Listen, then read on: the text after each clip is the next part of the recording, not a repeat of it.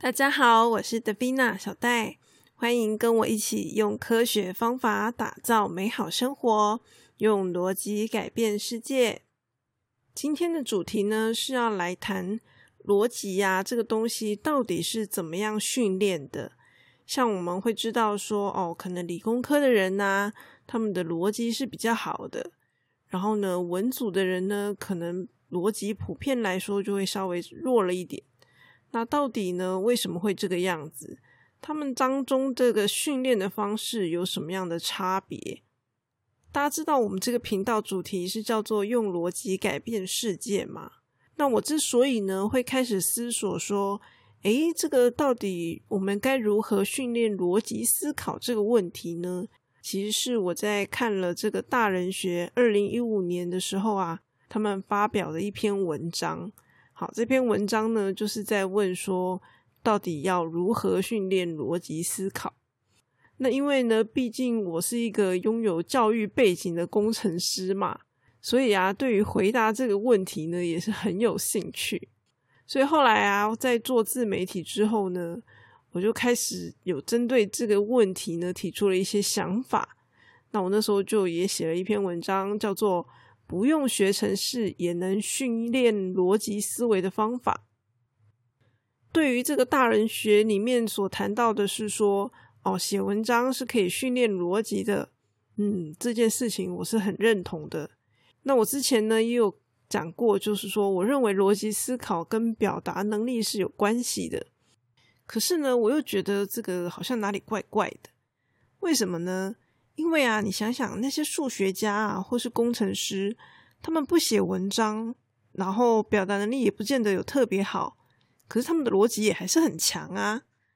也就是说，写文章跟表达能力，他们跟逻辑之间的关系并不是绝对的。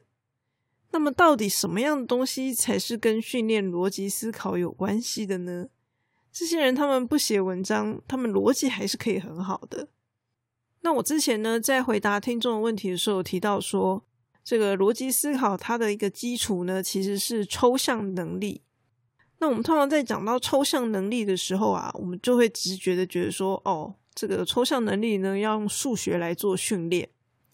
可是啊，就是嗯，写文章跟抽象能力好像没有什么太大的关系耶。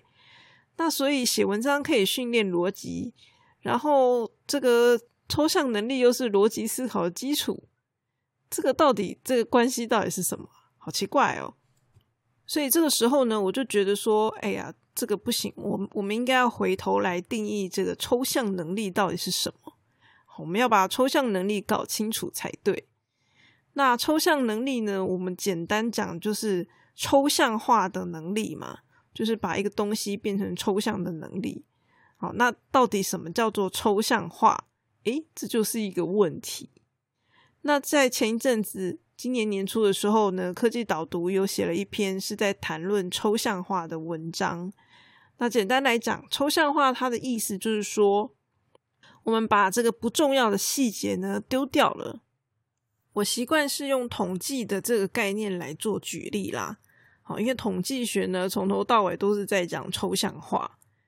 比如说呢，假如你是一位学生。然后我问说：“哎，你所在的这个班级呢，是什么样的一个班级？”那你可能就会回答说：“哎，我们班呢，平均身高啊，有一百六十五公分哦，大家都很高呢。”又或者是说：“嗯，我们班上啊，有四十个人，但是呢，只有三个女生啊，也就是说男生很多，好，所以它是一个阳盛阴衰的班级。”那假设呢，这个班上有四十个人，我请大家每一个人呢写一句话来描述这个班级，那我可能就会得到四十种不同的答案。那这个四十种答案呢，其实就是抽象化，因为啊，这个班上四十个人有不一样吗？没有嘛。可是呢，四十个人描述的方式呢，可能都会不同。好，因为每一个人呢看待这个班级的角度都不一样。所以呢，他们就会得到不同的一个抽象结果。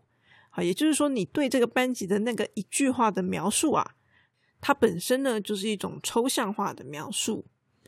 好，所以呢，抽象化呢，其实简单讲啊，它就是一个抓重点的概念嘛，就是说它只留下你现在想要关注的一个很重要的内容，然后啊，其他的细节呢，就把它舍去了，忽略掉了。因为呢，这样子你的大脑呢，它就只要在当下处理这个重点就可以了，其他不相干的东西呢，就可以先忽略，好，不要去管它。因为如果太多东西加进来啊，就会变成杂讯很多，那你的大脑就会变得无法处理。那么这个抽象化呢，它虽然是一个抓重点的能力，那除此之外啊，它还会有程度上的一种差异。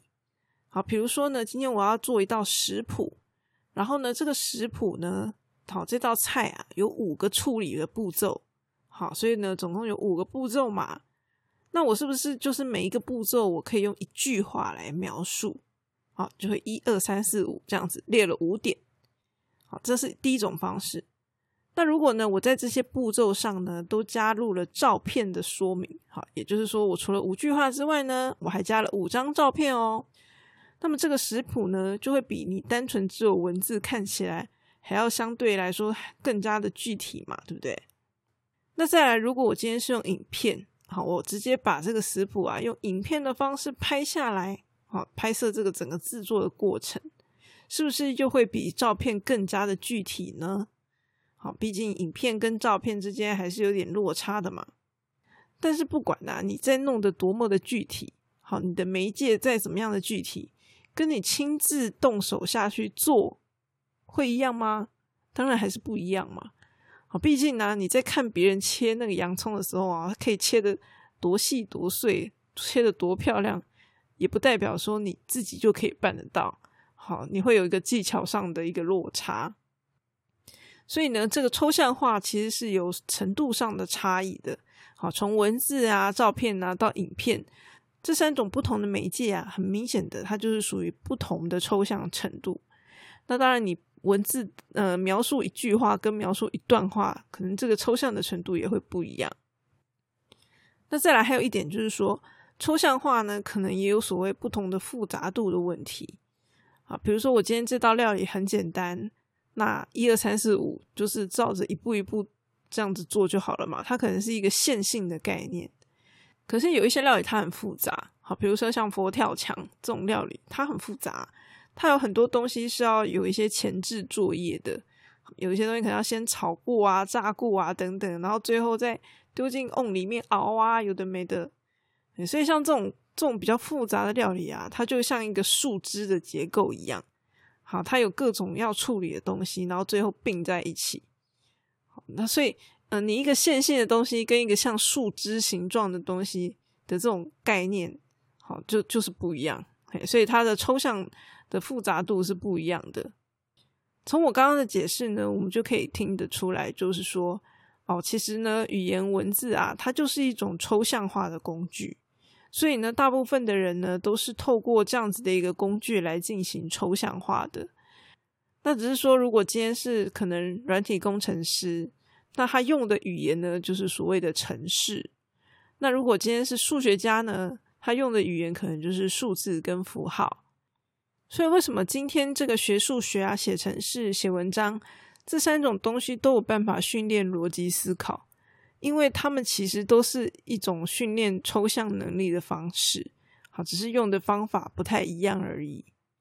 那么接下来呢，我就要进一步的问说。我们具体上到底是做了哪些事情，所以才增加抽象能力的？是单纯的抽象化，我就可以增加抽象能力吗？还是怎么样呢？嘿，所以呢，我就想象了一下，我们工程师在做的事情到底是什么？比如说啊，你眼前现在有一个魔术方块，好，它是一个实体的魔术方块。那如果你今天要把这个魔术方块呢放进电脑里面，要让这个大家可以在电脑里面操作这个魔术方块的话，你该怎么做？这其实就是软体工程师在做工作嘛。那他们是怎么样做到这个任务的？他们其实要做的呢，就是要对这个魔术方块进行非常大量而且关键的抽象化。好，从各种不同的角度维度呢，去切割这个魔术方块，比如说啊，我们知道这个魔术方块呢有六个面，好，这是第一点。那第二点呢，可能是说，哎，每个面呢，其实它又有九格，而且可以进行旋转。那它旋转的规则是怎么样子的？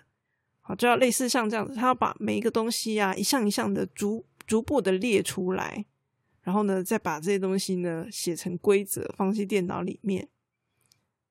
所以工程师他常常要做的工作是什么？他就是要把这些东西呢，把它抽象化，抽象化成这个电脑看得懂的程式语言。那抽象化之后呢？如果他今天要，嗯，变成这个，我我们因为我刚刚讲的东西都是一些数字嘛，对不对？一些概念性的东西，哈，一些规则。可是你今天是要让玩家在这个电脑上面操控这个魔术方块嘛？所以你再把这些规则放进电脑之后呢，你又要反过来具象化，哈，把这个魔术方块本来是一些抽象的规则，然后具象化变成一个。真的看得见的魔术方块，然后呈现在玩家的面前。那所以，软体工程师他们常常在做的就是不断的执行抽象化跟具象化。好，他要一直做这样子的一个操作转换。那就是因为这样子的一个过程，所以才加强了他们的这个抽象能力哦。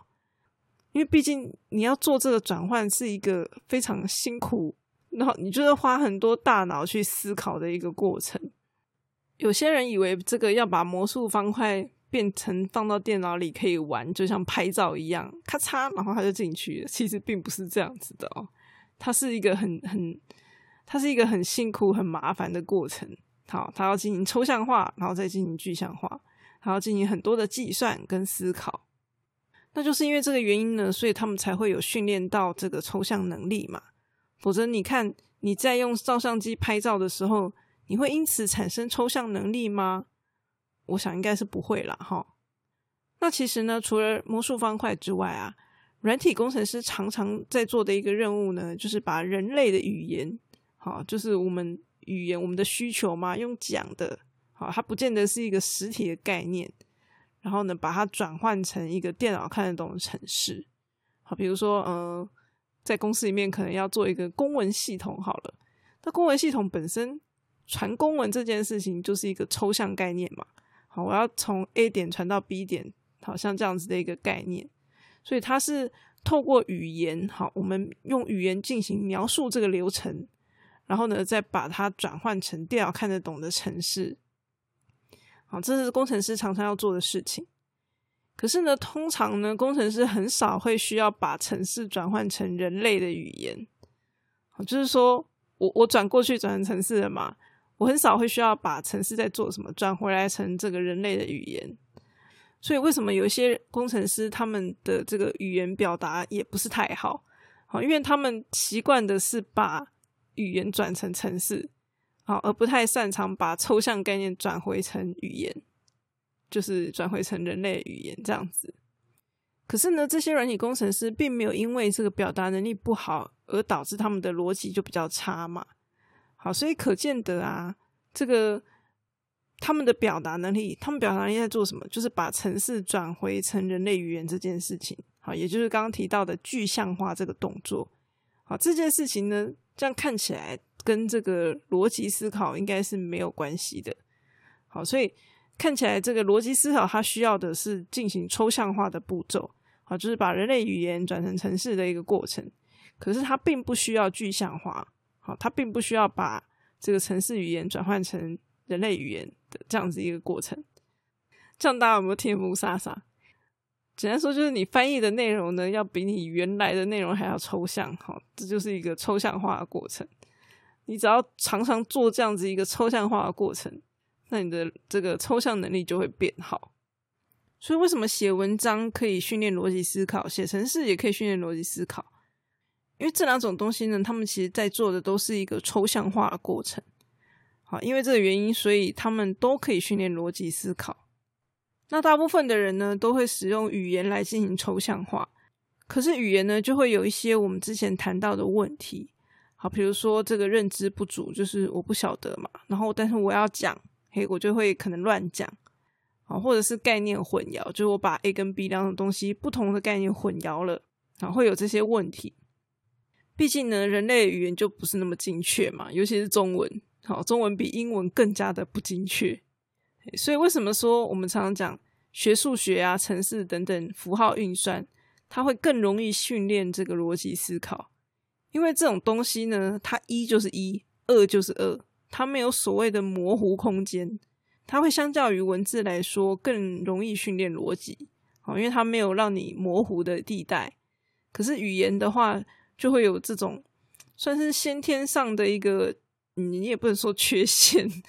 好，毕竟它这个有时候文字之美就是透过这些东西来进行的，但是就是说用它来训练逻辑的话，会有一些困扰啦，应该是这样说。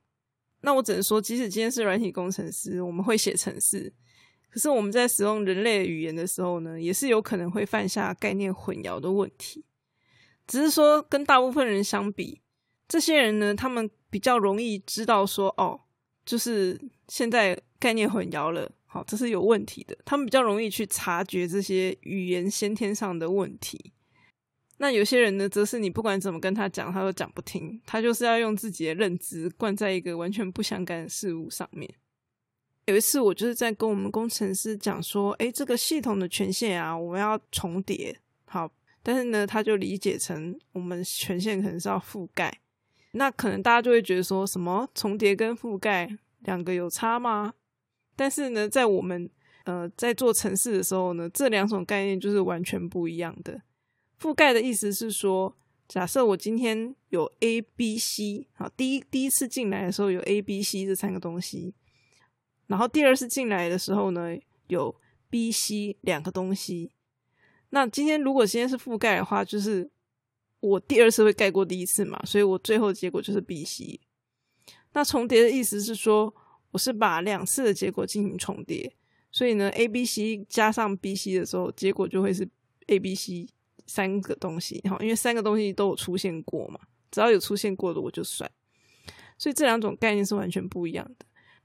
那因为概念完全不一样，所以我们就会很注意说，哦，这个用词是哪一种意思。那当我发现他误会的时候，好，我就会跟他讲，而对方呢？因为对方也是一个专业工程师嘛，所以呢，他也很快的就会意识到说，诶，他误解了。好，他知道这个词他搞错了，还是会搞错啊。老实说，就是有时候那个中文到底什么意思，可能我们自己都还要这个 Google 查一下。对，有时候是这个样子。好，所以所以并不是说你工程师在用人类语言的时候你就不会犯错，其实还是会的，只是我们会比较容易去察觉，因为我们会注意到说这个。定义到底是什么样子？我们会去注意这件事情，好，所以会比较容易去理清问题。那有些人可能就怎么都不管，我觉得是 A 就是 A，我觉得是 B 就是 B，然后讲不听。所以呢，讲到这里啊，就是对大部分人来说，语言就是一个你最容易使用，然后进行抽象化的工具，而且呢，我们也是最容易理解的。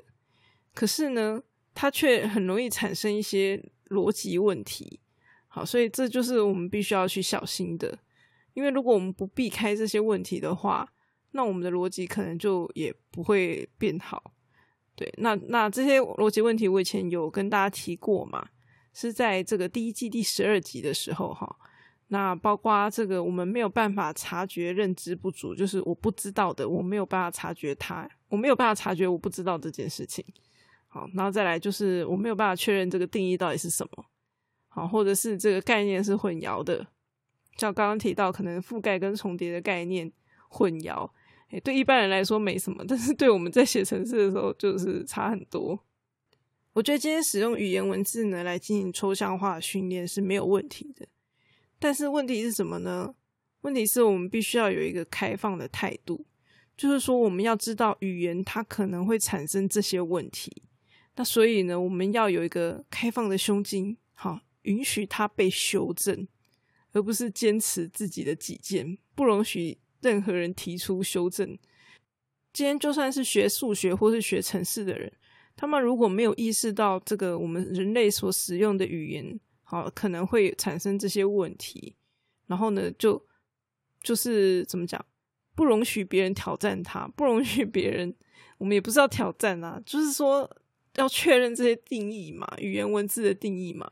但有些人他们就会很很很执着在于啊，我认为这样就是这样，然后呢，不容许任何人提出修正。那这样子的话，就会很难沟通。所以，这个人到底好不好沟通，其实就是取决于他的一个态度嘛。他有没有一个比较开放的态度，说，诶，知道说我们今天语言啊可能会有这样子的问题，然后要允许大家来进行修正。像我最近啊，跟我同事就有发生一些事情，就是说我有一个同事啊，他跟其他同事推荐了一个餐厅，然后其他同事听起来就觉得，诶，还不错啊。然后就想要去吃这样子，那本来呢，推荐同事吃东西也没什么嘛。可是呢，问题是，他却说：“哎，这些人呐，他们也会去听这个陌生人推荐的餐厅。”那我这听起来就是一头雾水啊！我会听这个同事推荐餐厅，并不代表我会听陌生人推荐的餐厅呀，这是两件事情。我就嗯，该怎么讲？我当下其实是有一点小气，就是说。我们是因为相信你，所以我们才去这间餐厅的耶。那你怎么可以就是把我们好像哦，今天随随便便的路人说它好吃，我们就愿意接受？我们我们是这么随便的人吗？就是就是这两个概念其实是完全不一样的。但是对那个同事来讲，他就觉得一样啊，就是你都是听人家讲啊，嘿，所以所以嗯，他就会他就会坚持这两种东西是一样的。那对我来讲，这两种东西就是不一样的，哦，变变成是这样子。那像这种情形啊，可能就会他会觉得我很难沟通，然后我也会觉得他很难沟通这样子，因为我就会觉得说，哦，你为什么一直坚持这两种东西是一样的？他明明就不一样。然后可是对他来讲，他就觉得这两种东西明明就一样，你干嘛一直坚持不一样？那就是一个认知上的差异。那所以呢，这就是语言文字所产生的问题哈，因为语言文字它就是会有。牵扯到认知问题嘛，所以就会很麻烦。可是如果你今天是城市跟数学啊，其实就不会有这些问题了。因为呢，如果有错，好，你在城市或者是数学这种东西，符号类型的东西，你一旦有错，那它就会有导出错误的结果。就是说，你数学可能算出来的就是错的嘛，好，或者是你城市执行的结果就会错。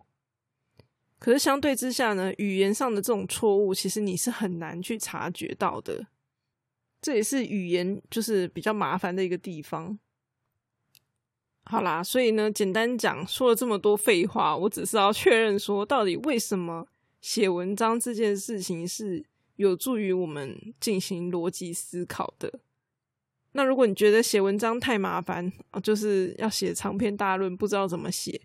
那其实一个最简单的方式就是说，你今天在生活上所遇到的任何就是所见所闻，你都可以试着用自己的话，啊，用简单的话呢去把它进行一个描述，啊，因为你在进行描述的过程呢，它其实就是一个抽象化的过程嘛，对不对？就是按照这个逻辑的话，你只要进行这样的事情呢，你就有在做抽象化了。好，所以呢。就从这样子一个非常微小的事情可以开始做起，然后慢慢培养，好，慢慢培养你的抽象能力。那么，当你的这个抽象能力呢渐渐提升了之后呢，再来进行进一步的逻辑，好，就是包括我们之前讲到的嘛，逻辑很重要的是定义推理，还有另外一种是归纳。那么，我想按照今天这样子一个分析出来的结果。我应该之后可以跟大家分享一些生活中提升逻辑的小撇步。那么今天这一集的最后呢，我就是要再来感谢大家的支持，因为呢，我真心觉得啊，如果没有大家的这些支持的话，我也没有办法产生这些好内容。好，真敢讲这样子，自己讲。因为虽然呢，我分享的都是我新的，可是至少有一半以上的内容都是因为我开始要做这个。YouTube、Podcast 哈这些内容，我为了要做这些内容，我就要拼命想嘛。那拼命想的时候呢，就会产生这些内容出来。那所以呢，大家愿意支持我，我就会更努力的产生这些内容，然后花更多的时间思考，然后最后产出的结果，嗯，我觉得也还不错。好，所以呢，我就觉得像这样子一个正向的循环就很棒。好，就是。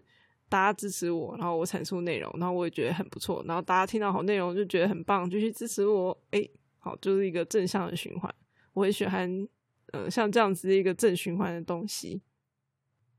而且除此之外啊，就是你们给我的提问跟回馈呢，其实我觉得对我的思考都很有帮助。因为，嗯，老实说，自己的生活就是这样嘛。如果没有一些外在刺激的话，你其实就会很难进行有不一样的思考。像这次的内容啊，大家应该很明显的可以感受到，我讲了很多关于抽象化的内容。可是，其实我原本设定的这个主题呢，是比较偏向工程师的，就是我想要去探讨说，到底工程师为什么逻辑比较好嘛？所以，其实我讲本来想讲的内容比较多，是跟工程师有关的。那后来啊，就是一位昵称写叫安安的听众，嘿，我不晓得这是跟我打招呼，还是 昵称真的是叫安安哦。好，总而言之呢，安安，嘿，这位听众他就有填问卷，然后跟我说他想要听我解释抽象化这件事情。那因为他想要听嘛，所以呢，我就把他加入在这篇的草稿里面。好，因为我我其实蛮多草稿了，然后我想到什么有关的，我就把它加进相关的草稿里面。那安安想要听抽象化的解释，诶，我就把它加进来了。那安安是在六月底的时候填这份问卷的，然后沉淀了两个月之后呢，就变出现在内容了。也就是说，现在内容跟我当初一开始定这个主题的时候，其实呃，恐怕完全是不一样的。我现在根本已经不太记得我当初到底想要讲什么了。对，因为总而言之，几乎所有内容都已经变成在讲抽象化了嘛，对不对？可是我觉得这样的内容呢，其实会比我偏重在工程师的部分还要更好，因为毕竟大部分的听众恐怕也不是工程师嘛，对不对？所以我觉得像这样子一种该怎么讲？我觉得这就是很像共创的这种感觉。好，虽然可能主要内容是我想的没有错，可是也是因为大家提了一些想法，然后所以我才能够有这些东西出来啊。对，所以我觉得这种感觉还蛮好的，而且我觉得这就是像是网红媒体的特色。嘿，虽然虽然我应该不算网红啦，我自己不觉得自己是网红，对，但但是 p o d c 算是网红媒体嘛，好，这个媒体本身呐，对，我就觉得像这样子的一个，就是算是有充分展现网红媒体的特色，那我还蛮喜欢这样的感觉的，所以呢，我也很欢迎大家就是给我回馈。好，这个刚刚提到的这个问卷呢，是放在说明栏，有兴趣的人呢都可以尽量回填给我。那最近有人就问我说，我为什么要加入社群？然后因为我在社群里面可能就会有一些分享嘛。啊，为什么我会这么执着在呃分享这件事情上面？那我今天一开始就讲了嘛，对于逻辑思考这样子的一个训练呢。我其实已经从大人学二零一五年到现在已经五年了，诶我从五年前就开始去想这个问题了。当然，我可能没有真的很认真，一直都在想啦。好，毕竟以前没有特别的需求嘛。那现在是因为我已经建了一个频道，就叫做用逻辑改变世界，所以我就要更加的拼命去想啊。那其实抽象化的解释到底是什么？科技导读也帮了很大的忙嘛。让很多网友就是比较能够知道抽象化的概念，好，所以说，嗯，虽然我是分享我自己的心得，可是呢，我从来都没有觉得说这是我一个人办得到的，好，就是说，其实我的心得里面很多很多的东西都是靠别人，别人给我的东西，然后呢，我再把它，呃，咀嚼咀嚼，揉一揉，搓一搓，然后才变成我自己的心得，就并不是我自己一个人能够办到的。简单说就是，我觉得，嗯，有些人会觉得自己很聪明，好，可是我们的聪明是到底是从哪里来的？我们在学校学习了很多，然后呢，可能看书也可以学到了很多，可是这些东西其实都是前人的智慧啊，就是都其实我们的聪明都是别人告诉我们的，我们只是站在巨人的肩膀上，然后继续做延伸而已。如果我今天从一到三十岁，然后这个世界都只有我一个人，那我还会这么聪明吗？我觉得不会啦。对，就像有以前有发生，就是在森林里面，好找到一些人，他们从小就活在森林里面，他们会有那样子的智商吗？答案就是没有。好，所以你今天之所以可以这么聪明，那是因为你活在人类的世界里面。好所以说，动物学家里面就有发现说，哦，其实社会化的动物是有机会发展更高的智慧的。它其实就是像这样子的一个道理。虽然说我的天性啊，我个人的天性是比较独善其身的，就是比较不太管别人的人。可是呢，当我能够理解我今天能够拥有这样子一点点，好像有点聪明的感觉的这种东西呢，它其实并不是我自己所得到的，它其实是靠整个人类社会所拿到的东西的时候，我没有办法去否认这个事实。好，因为毕竟我信仰的就是逻辑嘛。我的逻辑推理出来的结果就是这样，它对我来讲就是一个摆在眼前的苹果，好，它是一个事实。而且我知道我并不聪明，我小时候呢本来就不是一个特别聪明的小孩子，可是呢，我透过吸取别人的这些知识，然后我也可以产出一些对其他人有帮助的东西。好像这样子一个嗯概念啦，对我来说，这就是为什么我会想要乐于分享的一个原因。就是因为这个世界的运作就是这样，对我来说是这样。好，我就是看到了很多的人，然后他们把他们的知识，好，把他们的经验分享出来，然后可以让我这样子本来也是笨笨的一个人，然后 可以吸收吸收，然后就变得哎，好像也有点东西。对，所以我就觉得很不错，所以我就会觉得说，哎，我也会想要把我的这些想法呢，把它分享出去。好希望对大家有帮助。那对我来说呢，这也是一个正向的循环，就是呢，在堆积整个社会的知识。简单讲的话，就是取之社会，回馈社会啦。不过呢，我比较不太喜欢这样的讲法，因为觉得这样的讲法好像有点官腔。总而言之呢，这就是我为什么会想要分享给大家的一个原因。那今天的分享就到这里喽，欢迎大家写回馈给我哦。